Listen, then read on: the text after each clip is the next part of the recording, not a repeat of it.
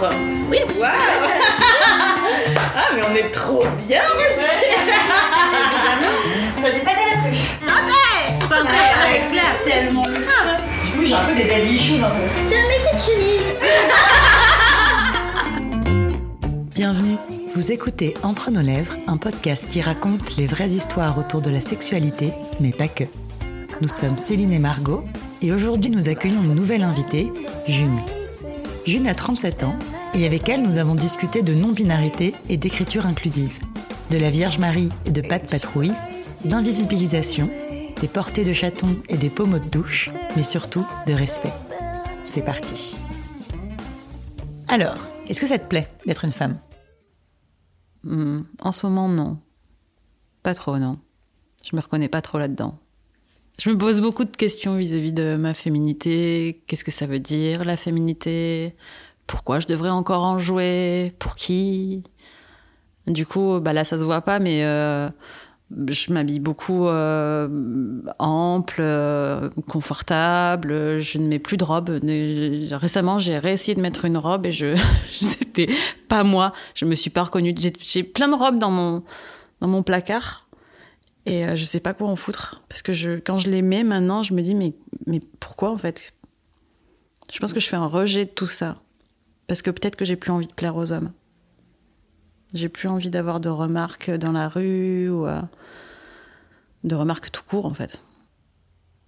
Mais, euh, mais ouais, je portais beaucoup de trucs mini à, à une époque. euh, J'étais très féminine et tu m'aurais posé la question il y a encore euh, deux, deux trois ans. euh, bien sûr que j'étais contente d'être une femme. Bien sûr. Je me posais pas les mêmes questions qu'aujourd'hui. Ça a évolué entre temps. Qu'est-ce qui a changé du coup? Euh, mon orientation sexuelle, euh, mon féminisme.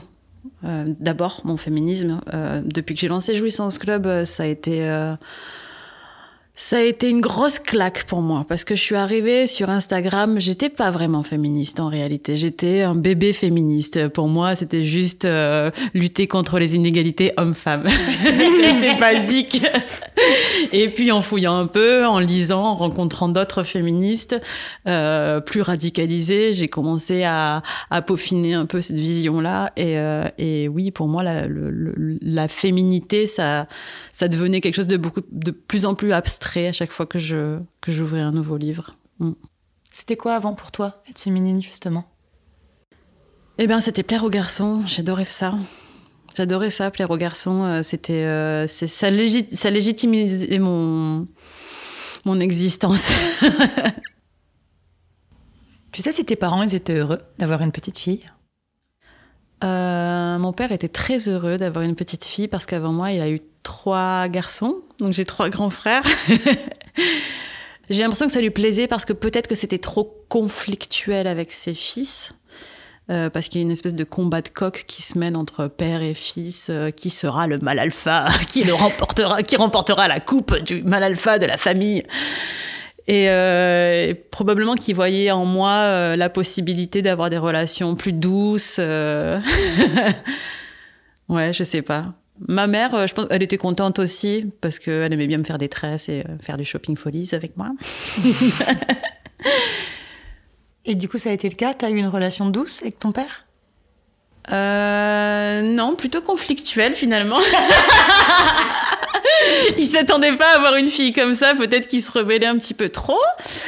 Euh, non, j'ai eu de- des relations très conflictuelles avec mon père euh, jusqu'à depuis quelques années où on arrive à, un petit peu mieux discuter maintenant. Parce qu'enfin, il s'ouvre un peu au féminisme, il, il m'écoute et ça me fait du bien, ça nous fait du bien. Euh, C'est avec ma mère maintenant que j'ai des relations conflictuelles. Marrant ça. Aujourd'hui, elle s'éveille un peu au féminisme ou pas du tout? Pas du tout. Elle, euh, elle est même euh, presque contre ça. Dès que j'en parle, elle lève les yeux au ciel. Euh, Elle pense que je déteste les hommes, alors que c'est pas du tout le cas. Elle veut pas en entendre parler parce que peut-être que ça remettrait trop de choses en question dans sa propre vie. Et euh, bon, pour l'instant, j'ai vraiment du mal à avoir des discussions là-dessus avec elle. Mm. Ils occupaient quel rôle tes parents au sein de ta famille? Bah, des, des rôles basiques, si tu veux, ma mère, bah, elle avait un travail elle aussi, donc, euh, bah, mais bon, quand même, elle s'occupait du ménage, de la bouffe, euh, les enfants. euh. Et puis mon père, il était très, il travaillait beaucoup aussi, mais il s'occupait des travaux à la maison. Enfin, il se répartissait les tâches comme ça. Et une, une, famille basique, patriarcale, lambda, quoi. Et toi, petite, ça te faisait drôle ou ça te paraissait complètement normal d'avoir justement ces tâches qui étaient réparties mais très genrées? Non, je trouvais pas ça normal très tôt. Euh, parce que euh, bah, à table, il y avait mes trois frères et puis on me disait à la fin, June a de ta mère à débarrasser. C'était moi qui devais débarrasser. Et très petite, je me suis dit, mais c'est pas normal. Pourquoi? Parce que j'ai une vulve, je dois débarrasser la table, j'ai plus d'aptitude à débarrasser. Qu'est-ce qui, quelle est votre motivation? Pourquoi? Et je disais, c'est pas juste, c'est pas juste, et tout le monde s'en foutait, et je débarrassais la table. Et, et encore aujourd'hui, hein, c'est les femmes qui débarrassent la table chez moi, pourtant je me bats beaucoup là-dessus. C'est dingue. Tu pouvais beaucoup discuter avec tes parents? Euh, Non, je me sentais, je me suis jamais trop sentie écoutée dans ma famille, donc euh, je, je suis très vite partie de la maison parce que j'avais l'impression que quoi que j'avais à dire, c'était pas assez construit, pas assez intéressant, que de toute façon, ils allaient forcément me dire un truc du genre euh, mais non, écoute-moi, moi je sais, j'ai vécu avant, donc t'inquiète, ou alors écoute ton frère, lui il sait aussi, et puis tout le monde savait mieux que moi, donc euh, je, suis vite devenue taiseuse, euh, je disais pas grand-chose et dès que j'allais voir mes copains là par contre, je me lâchais. du coup, la sexualité, c'est pas un truc dont tu pouvais discuter avec eux, t'en parlais plus avec tes copains J'en parlais beaucoup avec mes amis, ouais, non, pas avec ma famille. Non, non, jamais. Ma mère, un jour, elle m'a dit Tiens, euh, j'ai acheté euh, cette boîte euh, de préservatifs, ben voilà, prends-le. Et voilà, ça s'est terminé à ce moment-là, notre conversation sur la sexualité. elle t'a même pas fait le pitch Ah non, non, non. non, non. Non, parce que, oh là là, mon père est tombé un jour sur mon, mon journal intime où je, je, je sortais avec un mec j'avais 14 ans, j'étais encore vierge, et puis j'expliquais que euh, ça fait plusieurs fois euh, qu'avec Bidule, euh, eh ben on essaie, j'avais l'accent avant, donc j'essaie de me remettre dans le contexte. Donc on essayait de, il a essayé de me pénétrer, mais comme elle était trop grosse, ça marchait pas, donc ben, la prochaine fois on va réessayer. Et mon père est tombé là-dessus, enfin tombé, il a fouillé, hein, clairement. Et ça a été pendant trois jours, il n'a pas pu me regarder dans les yeux, il était trauma. Non, on parle pas de sexualité à la maison. Est-ce que tu te rappelles du coup de ton premier souvenir par rapport à la sexualité? Je me suis beaucoup euh, masturbée avec une copine sur des coussins.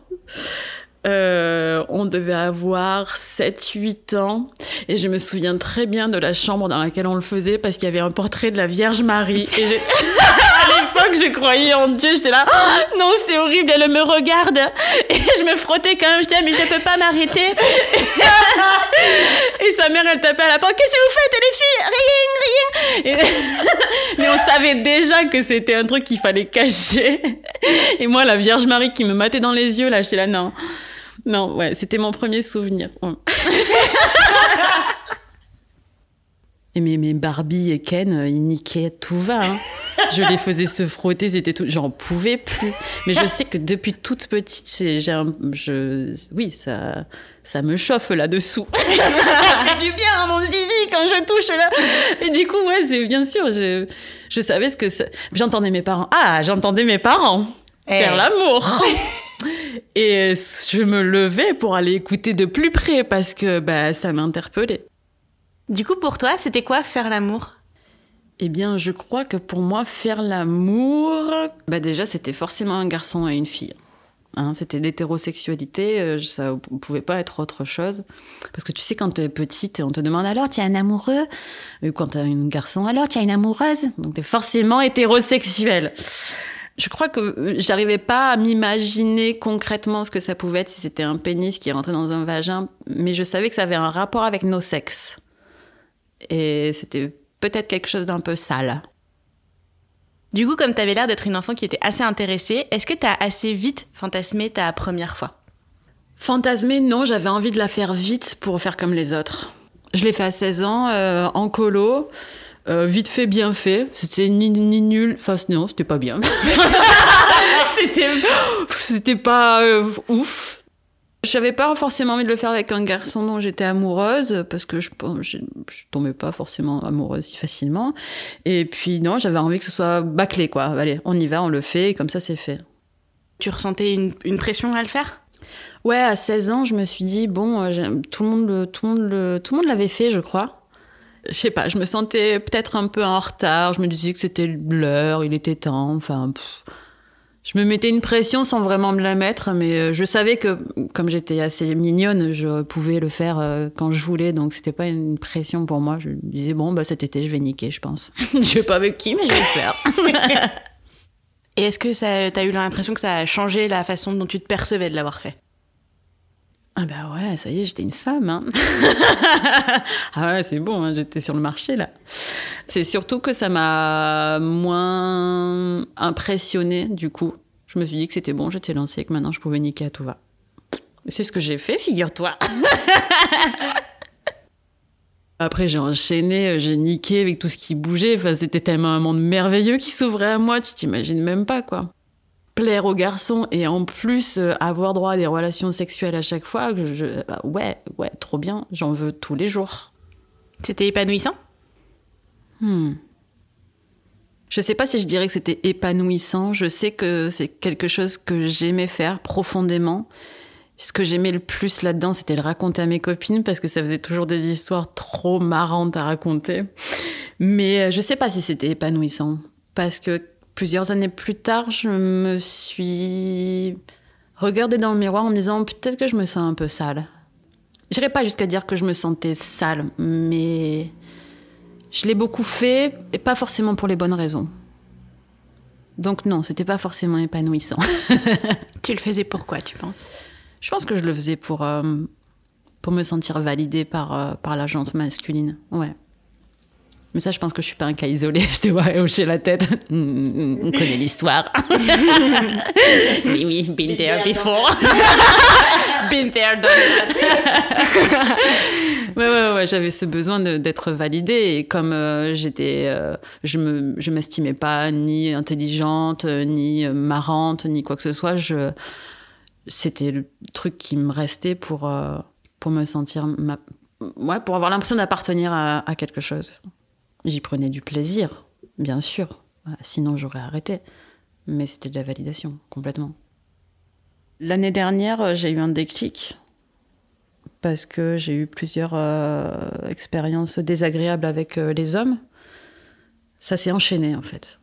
Et euh, la dernière, je, je me suis dit que j'en avais marre, je voulais plus continuer là-dessus. Je me sentais pas Qu'est-ce qui respectée. s'est passé? Bah, globalement, bien sûr que depuis le début, c'était des expériences sexuelles pas épanouissantes où moi j'avais jamais d'orgasme. Euh, bien sûr que je, je- je me concentrais beaucoup sur le plaisir de mes partenaires, mais jamais trop l'inverse. J'étais pas satisfaite sexuellement. euh, mais c'est parce qu'à 20 ans, j'avais déjà expérimenté euh, quelque chose d'incroyable avec un mec. Sur euh, une centaine de mecs avec qui j'ai couché, un seul mec euh, m'avait euh, touché euh, de manière euh, totalement inattendue. du coup, j'avais cet exemple-là et, tout au long de ma vie, j'ai essayé de chercher à retrouver un peu euh, ce mec-là, si tu veux, en vain. Mes, mes expériences sexuelles n'étaient pas, étaient pas méga satisfaisantes en même temps que je continuais à le faire parce que j'avais besoin toujours de bah, d'éprouver du plaisir. J'avais, c'est quand même agréable de se faire pénétrer, hein, quoi qu'on en dise. Et donc le, de- le, le dernier mec, euh, le dernier mec, euh, on est sur le point de coucher pour la première fois ensemble et euh, je lui demande de mettre une capote alors que c'est pas à moi de le faire. Hein, clairement, je suis pas sa mère, mais bon, je le fais quand même parce que je sais comment sont les garçons. Et il la met pas, il commence à se frotter à moi, je lui demande une deuxième fois, il continue à se frotter, essayer de s'insérer, je lui dis non, euh, s'il te plaît, mets une capote pour la troisième fois. et là, il me pénètre. Et euh, je, je me suis sentie, je me suis sentie violée. Je peux le dire, je me suis sentie violée, mais pas sur le moment. Et c'est ça qui est bizarre, c'est que sur le moment, j'avais tellement l'habitude qu'on me le fasse en fait ce coup-là que c'était normal, que j'ai laissé faire. On a même fini euh, de baiser tranquillement, euh, c'était cool, euh, j'ai souri à la fin, c'était chouette, merci. On s'est rappelé, on a passé plusieurs semaines ensemble. Et puis un jour, je me suis rendu compte, en lisant un article, probablement que ce qu'il a fait là, c'était, c'était inadmissible en fait. et que je l'avais déjà vécu plusieurs fois, trop de fois. Et, ça m'a dégoûté. Je me suis pas je me suis pas sentie respectée et du coup j'ai fait le, le- j'ai fait le constat que toutes les relations que j'ai eues avant étaient étaient toxiques parce que je laissais faire des trucs qui n'étaient pas normaux. Les mecs se rendent pas compte que tu peux tomber enceinte ou que tu peux juste euh, pécho une maladie ou que juste ça se fait pas en fait. Mon corps t'appartient pas. et euh, c'est marrant parce que ce qui m'est arrivé là l'année dernière, c'est je venais de finir d'écrire mon livre. J'étais censée être euh, complètement déconstruite là-dessus. Et euh, bah, je l'étais pas tant que ça. Et du coup, après lui, bah, euh, ouais, je me suis dit que j'allais me mettre sur Tinder euh, lesbien. Ça t'est venu, euh, ça t'est venu comme ça? T'as t'as toujours été aussi attirée par les femmes que par les hommes ou pas spécifiquement? Non, j'ai jamais été trop attirée par les femmes. J'avais envie d'essayer comme euh, toutes les meufs, tu sais, on se dit. et on- et c'est marrant. Quand je voulais essayer de, de pécho une meuf, c'était souvent pour plaire à un mec. Tu vois, pour l'impressionner ou l'exciter. Bref, euh, non, je l'ai pas fait dans cette démarche-là cette fois-ci. Et j'ai pas non plus envie de dire que je l'ai fait en dépit d'eux. Parce que ce serait pas juste pour mes nouvelles, euh, nouveaux partenaires. Je dis nouveaux parce qu'il y a des personnes non binaires aussi.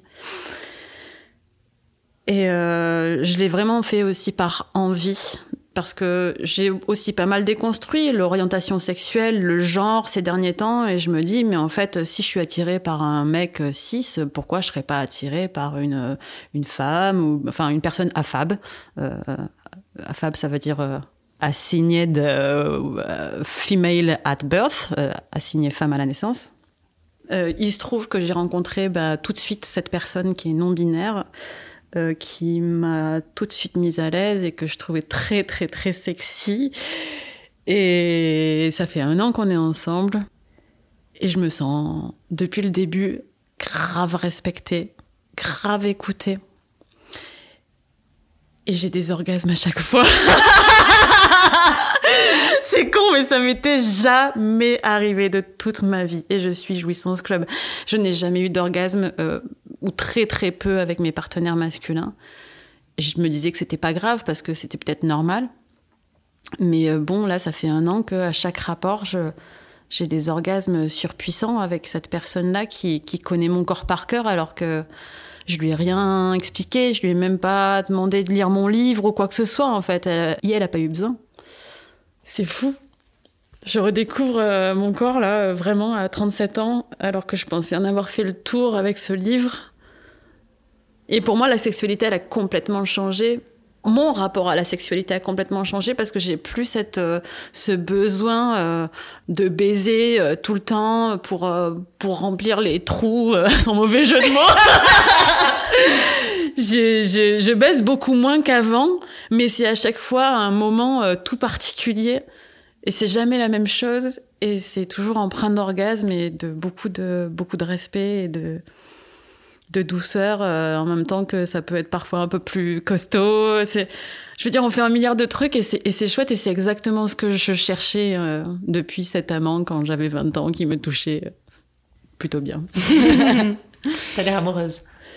Si je suis amoureuse, Mm. peut-être que je le suis. Tu disais avant que euh, ton éveil féministe, il s'était fait euh, sur le tard et que même au moment où tu avais créé ton compte, euh, tu l'étais pas encore beaucoup forcément.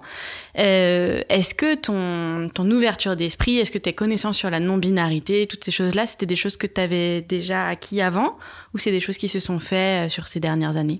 Tout s'est fait sur les dernières années euh, en, créant Jouissance Club. Et c'est vraiment grâce au retour des gens euh, que j'ai pu, moi, explorer ma sexualité, explorer mon féminisme. Euh,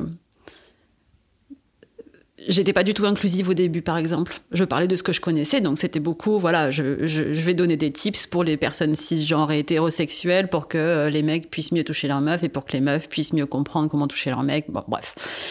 Euh, C'était très basique jusqu'à ce que euh, une personne, un mec trans, me dise euh, là, tu vois, dans ton poste, je me sens pas du tout le bienvenu parce que tu dis madame en parlant d'une personne qui a une vulve, mais moi, je suis un, mec et, j'ai une vulve. Et j'ai halluciné du nombre de commentaires ultra violents qui ont découlé de ce commentaire-là. Tous les gens lui répondaient stop ou ta gueule ou euh, vous nous faites chier, ma babi, bababa. Mais c'était ultra violent. Il se trouve que cette personne, je l'avais déjà rencontrée. Et du coup, on en a discuté. Et du coup, je suis allée boire un café avec lui et, euh, et son mec. Et ils m'ont appris euh, les bases de l'écriture inclusive. Et j'ai compris à ce moment-là, j'ai eu ce déclic en me, disant Ah, mais oui, le féminisme, c'est ça, bien sûr. C'est inclure tout le monde. Je vais pas lutter que pour mes propres intérêts. C'est pas.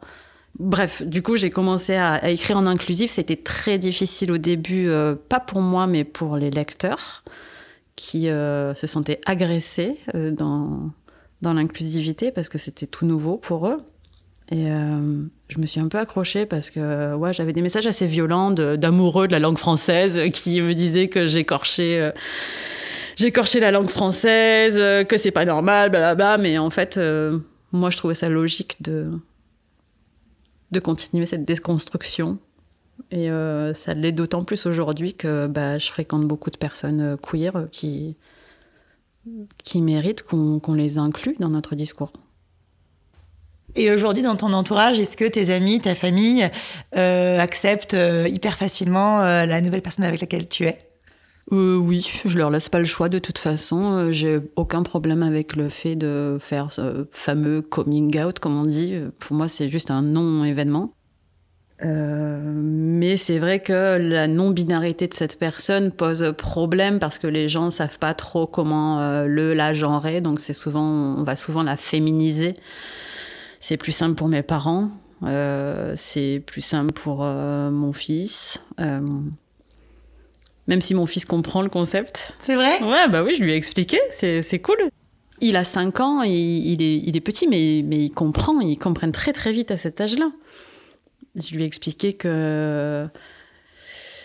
Bref, je ai essayé de lui expliquer avec des mots simples euh, l'homosexualité, euh, la pansexualité. Enfin, j'y vais doucement parce qu'il a quand même que 5 ans, euh, parce que y a des concepts qui sont encore un peu peut-être compliqués.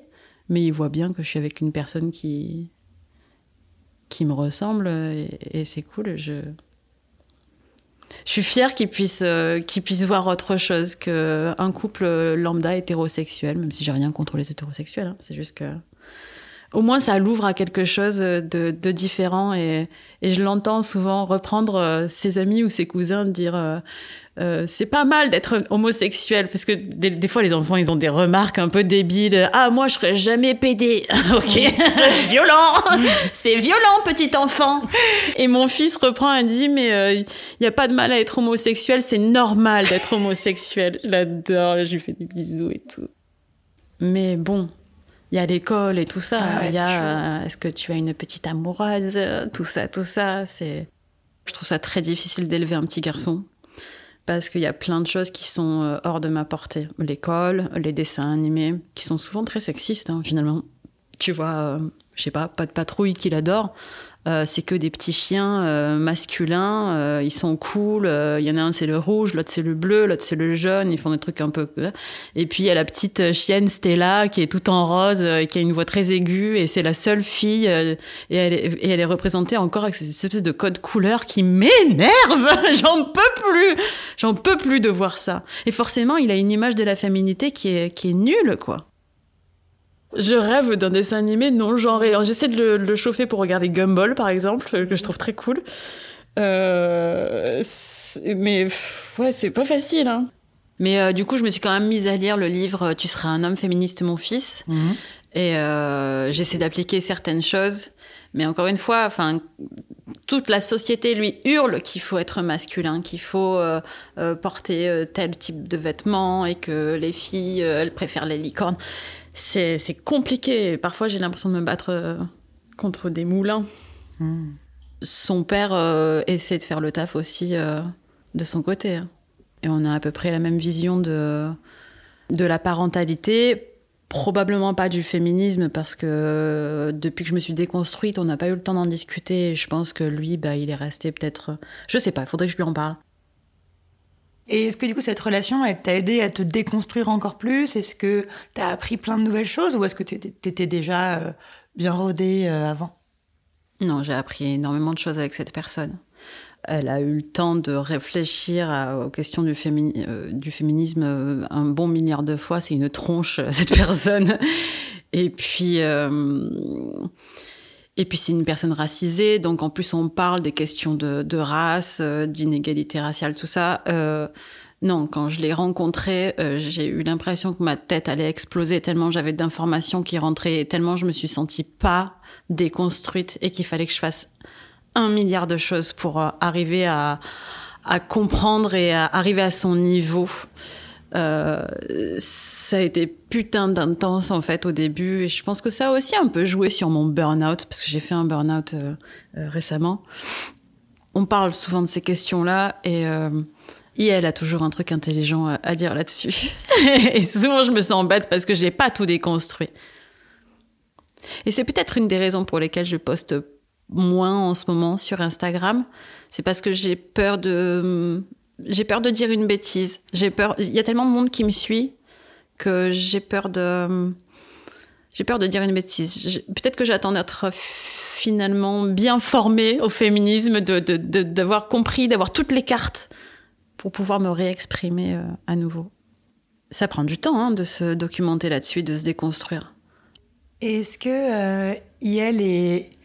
Tiens, parce que il peut y avoir un truc de ces personnes-là, tu vois, peut-être qu'elles sont fatiguées de faire de la pédagogie avec euh, des partenaires qui sont pas aussi sensibilisés qu'eux, ou peut-être justement qu'ils le font avec beaucoup de bienveillance. Euh. Oui, et elle me l'a dit euh, dès le début, je voulais pas me remettre en couple avec une blanche.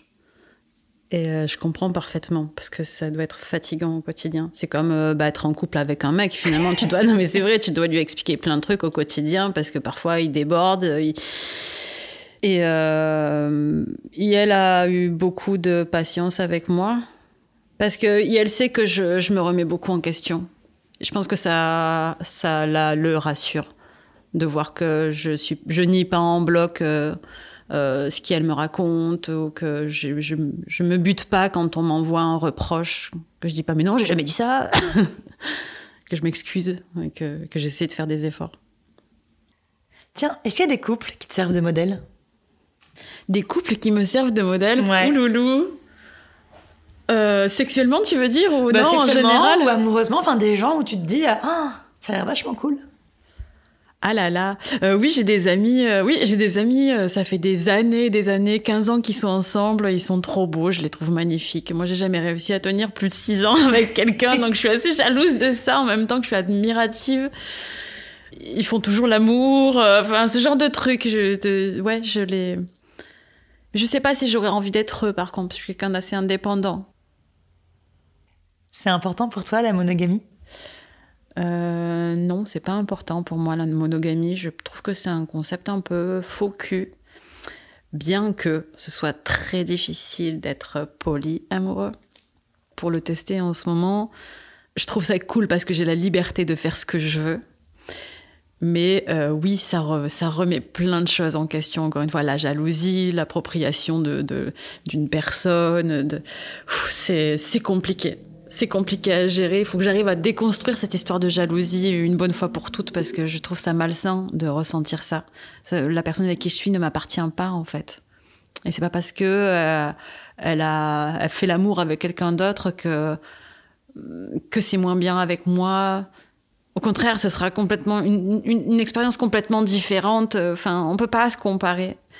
Mais malgré tout, dans ma tête, quand je sais que ma personne est allée voir ailleurs, ça me, ça me, ça me fait mal dans le ventre.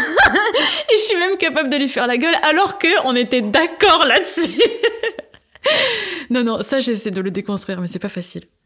Pas facile du tout. C'est quelque chose que tu avais envie de, comment dire, de déconstruire depuis longtemps la monogamie le, Enfin, le polyamour, c'est quelque chose que tu avais envie d'essayer ou ça s'est plus ou moins, euh, alors imposé à toi, c'est pas du tout le bon terme, mais euh, est-ce que c'est venu à toi en même temps que cette personne? Moi, si tu veux, pour être tout à fait honnête, j'ai trompé quasiment tous mes mecs. Et à un moment, la question s'est posée. Je me suis dit, je vais peut-être leur en parler. Enfin, je vais pas leur dire que je les ai trompés, mais je vais au moins leur proposer qu'on fasse, euh, qu'on essaie en fait, pour, pour, pour être honnête avec eux. Et, euh, et la plupart du temps, c'était non. Ils n'avaient pas envie. Donc, je continuais ce que je faisais de mon côté en me disant que c'était pas cool. Et euh, du coup, quand j'ai rencontré cette personne-là et qu'elle m'a proposé, j'ai dit mais oui, tout de suite, bien sûr, allons-y. Mais bon, maintenant que le sexe est vraiment formidable, je suis toujours pas aller voir ailleurs depuis un an, c'est fou ça. Alors que c'est ce que je voulais depuis le début, putain. Aujourd'hui, comment est-ce que tu t'entends avec ton corps et est-ce que tu l'aimes? Ah, ça c'est une bonne question. Hmm. J'essaie de. Je vois beaucoup de comptes féministes qui parlent de body positive, tout ça. Euh, J'en suis encore très loin. J'y arrive pas. J'arrive pas à m'aimer. Parce que je vieillis, je vois bien, j'ai 37 ans maintenant et euh, j'ai eu un enfant qui a un peu déformé mon corps et j'ai j'ai passé ma vie quand même à vouloir plaire et j'avais un corps euh, qu'on qualifierait de, tu sais, euh, c'est quoi le mot que je cherche il, il, correspondait au standard Ouais, de la beauté d'aujourd'hui. Fine, euh, voilà, je plaisais aux garçons parce que j'étais fine, tout ça, et et c'était un peu ma seule raison de vivre mon corps. Donc je le choyais. Et depuis que j'ai eu un enfant, euh, ouais, mon rapport est, devenu un petit peu plus compliqué. C'est-à-dire que j'ai pas grossi, si tu veux, mais à partir de 35 ans, j'ai senti le déclin. Euh, tu sais, les muscles sont plus aussi fermes qu'avant. La peau euh, est ridée au niveau du ventre. Je vois que je commence à avoir des rides et un double menton. et on me parle de body positive partout et j'ai envie d'y croire, mais je, je suis encore un peu tiraillée des deux côtés en me disant mais non, tu es formidable, tu es belle, regarde-toi. Et, en- et en- et de l'autre côté, tu es hideuse, tu n'es qu'une merde. regarde cette cellulite immonde. Et on se regarde toutes dans un miroir déformant. Et parfois, j'arrive à voir la beauté en moi et souvent, j'arrive pas. Et je, je travaille beaucoup là-dessus. Ouais, c'est c'est dur. Encore une fois, c'est difficile de- de- d'évoluer dans une société où on te crie tous les jours que tu n'es pas assez parfaite, que tu devrais pas vieillir, que tu as pris du poids, attention. Et être à l'aise avec son corps 100%, euh, franchement, euh, je, suis en admiration devant les meufs qui, euh, qui ont aucun problème avec leur corps. Je suis. C'est quoi le secret? Donnez-le-moi Ouais. Tu parlais de ta grossesse tout à l'heure. euh, comment tu l'as vécue? Eh ben, pas super, pas super ma grossesse. Euh, j'ai eu envie d'avoir cet enfant. C'était un choix. Après, euh, encore une fois, j'avais un rapport avec mon corps qui était tellement fusionnel dans un sens que j'aimais beaucoup mon corps que quand je l'ai vu se déformer, presque j'en voulais à ce bébé. Et non, c'était pas facile, non. Les, nausées, euh, voir euh, ton, ton, tout ton corps gonflé, euh, les remarques des gens, attention, ah, tu manges pour deux maintenant. Est-ce que je peux tout Non, non, ne te demande pas si tu peux toucher ton ventre, tu te touches quand même. Je sais pas, non, j'ai pas kiffé. J'ai vu mon corps changer trop fort, trop vite, et ça m'a fait, ça m'a fait très peur. Et après, t'as réussi un peu à te le réapproprier ou ça a été long? Ça a été méga long, euh, deux ans environ avant que je retrouve un poids euh, que je qualifierais de normal chez moi. Pareil pour ma chatte, hein, ça a été compliqué pour me remettre à, à- faire l'amour, euh, à me faire pénétrer en tout cas. J'avais des douleurs de ouf. Je pense que c'était psychologique. D'abord, il y a eu l'épisiotomie qui fait que, bon, tu peux pas y retourner direct, clairement. Mais euh, et après, c'est psychologique. Je crois qu'il y a un moment où j'ai fait... euh, J'en pouvais plus de cette histoire de pénétration. Il y a vraiment eu un moment où dans ma vie où je, je voulais qu'on fasse autre chose, j'arrivais pas à le formuler et mes partenaires voulaient pas faire autre chose et, euh, et c'était des douleurs et, euh, et ouais. Est-ce que t'as réussi à te ressentir euh, assez rapidement après à l'aise nu ou pas? Euh, non, toujours pas d'ailleurs. Ouais. Si, si, si. Non, je dis, je dis n'importe quoi. En plus, c'est pas vrai. Il y a eu un moment où je me suis remise un petit peu à faire de sport, où j'ai retrouvé un peu le ventre. Parce que tu sais, quand tu fais un bébé, ton ventre donc se tend, et d'un coup, il se détend. Et quand tu te mets à quatre pattes pour faire des, je sais pas quoi, burpees, je sais pas comment ils appellent ça, euh, ton ventre ressemble à un quatre quarts qui... un ventre de chat, tu sais, qui vient d'accoucher d'une portée de 12 chatons. C'est, ça fait comme, euh, comme, un, comme, un, comme un cake, ouais, tu sais. Ça pend comme ça, et puis il y a des rides, et oh mon dieu, je me suis dégoûtée à ce moment-là. Je me suis dégoûtée. Je pouvais plus me voir à quatre pattes, c'était fini. Et puis ben, je me suis remise à faire du sport et puis ça revient au final, hein, je vous rassure. Il suffit de retendre un peu les muscles du ventre. Mais euh, ouais, à ce moment-là, j'ai vu euh, mon corps euh, revenir un petit peu à la normale. Ça m'a fait du bien, putain. je me suis dit, oh là là, je vais rester comme ça, c'est affreux. Oh là là. Mais je veux pas compter que là-dessus, en fait. J'ai pas envie de me dire que c'est euh, parce que je vais retrouver le corps euh, d'avant euh, que je me sentirais belle. je suis pas d'accord. Hein. Moi, je, vais, je vois des filles rondes, je vois des filles maigres, je les trouve toutes belles. Pourquoi moi, je me trouve moche? Tu vois, c'est pas. Aujourd'hui, qu'est-ce que tu préfères chez toi?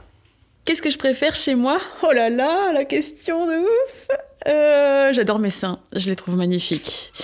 Ils sont, ils sont magnifiques. tu veux que je te les montre oh bah, hein.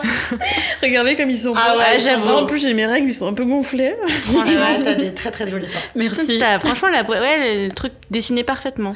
Merci beaucoup. Bah ouais. Ah. Si un jour on doit faire des dessins de nus, si tu veux bien poser. Avec plaisir. J'imagine un peu que oui, mais est-ce que vieillir, ça te fait peur? Eh bien oui, ça me, ça me terrifie, figure-toi. C'est pas, c'est logique, hein, finalement, d'après tout ce que je raconte. Euh, ouais, ça me terrifie parce qu'on laisse pas beaucoup de place euh, aux vieilles, comme on dit, dans la société. Il y a un crew de Marseillaises qui s'est monté d'ailleurs, je sais plus comment elles s'appellent. Euh, elles veulent lutter contre ça, en fait. Parce que les meufs se sentent transparentes dans la rue, transparentes dans les bars, tu essaies de t'adresser à une personne juste parce que euh, c'est fun et que c'est marrant, es dans une bonne soirée, la personne ne te calcule pas parce que tu as dépassé l'âge limite. Là? Non, c'est hors de question. Non, ouais, c'est terrifiant de vieillir.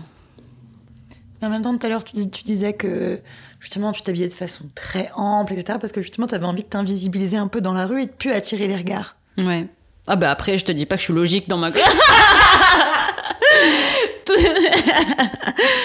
Ah, tout se mélange, tout se mélange dans mon corps, dans ma tête, mais parce que je suis encore une fois, je suis en pleine déconstruction. Il y a plein de choses qui se passent dans ma tête, dans mon corps, dans la société, dans le. Et, euh, et ouais, ça me va de m'invisibiliser, mais jusqu'à jusqu'à un certain point. oui, et puis là, tu le décides en fait. Ouais, quand c'est toi qui le décides, ça va. Mais quand c'est les autres qui décident que tu n'es plus personne, là c'est non. ouais. Et pour reparler un peu de masturbation, est-ce que c'est quelque chose que tu pratiques toujours? Oui. Oui. J'ai jamais arrêté. Sauf pendant ma dépression. J'arrivais pas. Mais euh, j'ai jamais, jamais arrêté de me masturber. C'est juste trop bon. C'est juste trop bien pour, pour la santé. Quand je suis pas bien, je me masturbe et puis euh, d'un coup, j'ai toute cette chaleur qui m'envahit. Là, je me sens enfin bien. Et c'est surtout le truc pour oh, plus réfléchir à rien je sens le vide en fait, le void complet. Ça fait trop du bien.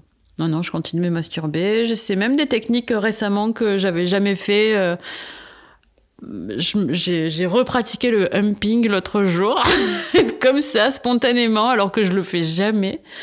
C'était cool. Je reçois plein de sextoys en plus, donc je suis, euh, bah, je suis toujours curieuse de savoir euh, ce que ça fait? C'est lequel ton préf? J'ai mes chouchous. J'en ai deux de préférés. J'ai euh, le wand. Tu sais, c'est l'espèce de gros micro là que tu poses sur euh, bah, sur la vulve et qui du coup t'envoie des vibrations très basses euh, de fréquence et qui sont mais ça te prend tout le corps, c'est un truc de malade. Il y a ça, il y a l'aspirateur à clito qui est qui est merveilleux aussi. Mais ça fait un moment que j'y ai pas touché. J'aime bien alterner parce que j'ai pas du tout envie de m'habituer à, à, un toy. Je préfère mes mains. J'ai toujours préféré mes mains. Mais de temps en temps, pour, euh, pour changer, ouais, un petit sextoy vite fait. Ouais. Et le pommeau de douche. Toujours le pommeau de douche. Toujours Alors, il y a plusieurs pommeaux de douche, figure-toi. Il y, en a, il y en a qui envoient que des jets, genre par petit, euh, des, plein de petits jets. Mmh. T'as celui en option massage qui, je pense, fait du bien. J'ai jamais testé. Et Mais moi, je, le- je l'ai toujours, toujours dévissé. Ah ouais, tu peux savoir quand je me suis masturbée ou pas parce que le, le pommeau est toujours un peu moins bien vissé que d'habitude. Il y a toujours un peu d'eau qui sort. Suffit de perdre le joint et c'est foutu. J'ai passé des heures dans la salle de bain adolescente euh, avec mon pommeau. Jean-Michel Pommeau. Aujourd'hui, c'est quoi le rapport que tu entretiens avec tes poils? Oh, bah, je les laisse pousser. J'ai des poils sur les aisselles, j'ai des poils à la chatte, sur mes seins.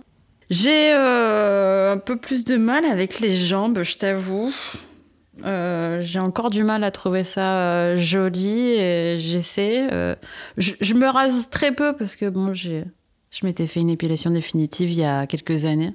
Et j'ai plus tant besoin de les raser. Maintenant, quand c'est long, ça se voit presque pas. Donc, euh, Est-ce que c'est quelque chose que tu regrettes ou en fait euh, pas du tout? Non, franchement, je suis trop contente de l'avoir fait.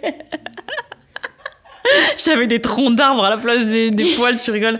Non, non, je suis contente de l'avoir fait. Je- Et puis, je te dis, psychologiquement, je me sens pas prête à avoir plein de poils sur les jambes. Pas tout de suite. Peut-être bientôt. Des cinq sens, c'est lequel pour toi qui est le plus lié à la sexualité? Ah.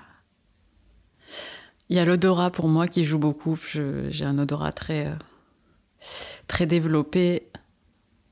Je peux pas en choisir cinq. Euh, ouais, je crois que l'odorat pour moi c'est euh, ouais, c'est quelque chose de particulier. Si l'odeur de la personne ne me parle pas, je pense que je vais pas réussir euh, à faire quoi que ce soit avec elle ou lui. Mm, mm. C'est quoi la sensation que tu recherches à travers le sexe? Tout oublier. Tu sais, comme quand tu, tu finis la soirée complètement wasted, avoir bu toute la bouteille de vodka. tout je- J'aime cette idée de blackout, de néant, et penser juste à un plaisir qui t'envahit et plus aux problèmes, plus à la vie, plus à rien du tout. Ça, je, ouais. Hmm. Sortir de mon corps. Du coup, maintenant, c'est la question de la fin. Pourquoi est-ce que tu as voulu venir euh, nous parler de tout ça? Qu'est-ce qui était important pour toi? Ah là là, pourquoi j'ai voulu venir parler de tout ça? Parce que euh, parce que finalement sur Instagram, je parle pas beaucoup de ma sexualité. J'ai jamais trop expliqué ma démarche. Et euh, surtout récemment, depuis un an que je poste beaucoup moins et que j'ai envie de, hurler finalement sur tous les toits que je ne suis plus hétérosexuelle et expliquer pourquoi.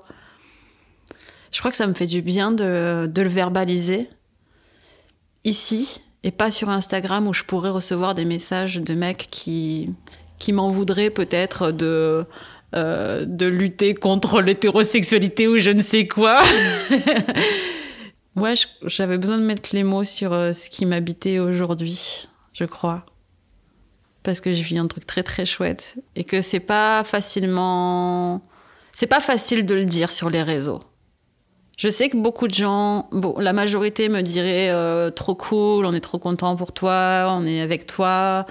Euh, mais je sais qu'il y, aurait aussi beaucoup de messages condescendants, haineux, et j'ai envie de m'épargner ça pour l'instant.